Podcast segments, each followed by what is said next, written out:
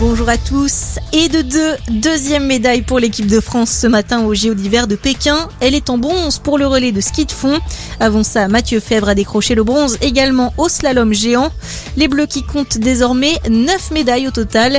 Et peut-être une dixième ce matin grâce à Quentin Fillon-Maillet qui s'engagera sur la poursuite en biathlon à partir de 11h45.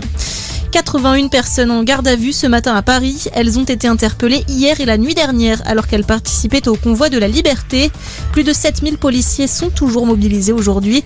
Le cortège prévoit de rallier Bruxelles demain. Des manifestants de toute l'Europe sont attendus dans la capitale belge. En parallèle, la préfecture de police de Paris a ouvert une enquête administrative à l'encontre d'un policier.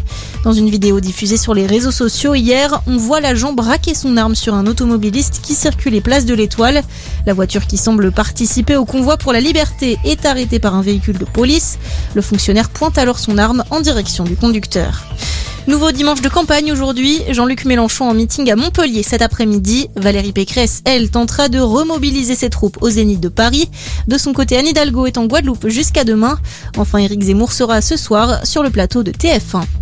Bientôt la fin de l'opération Barkhane, cette intervention militaire française déployée depuis 2014 pour lutter contre le djihadisme au Sahel, en particulier au Mali. Selon nos confrères du JDD, Emmanuel Macron pourrait annoncer le retrait des troupes dans les jours à venir. Des négociations sont prévues avec les dirigeants européens cette semaine avant le sommet UE-Afrique jeudi. Le départ effectif des soldats ne devrait toutefois pas avoir lieu avant plusieurs mois. Et puis le Super Bowl, c'est cette nuit. La grande finale du championnat de foot américain aura lieu à partir de minuit 30 heure française. Les Bengals de Cincinnati vont affronter les Rams de Los Angeles.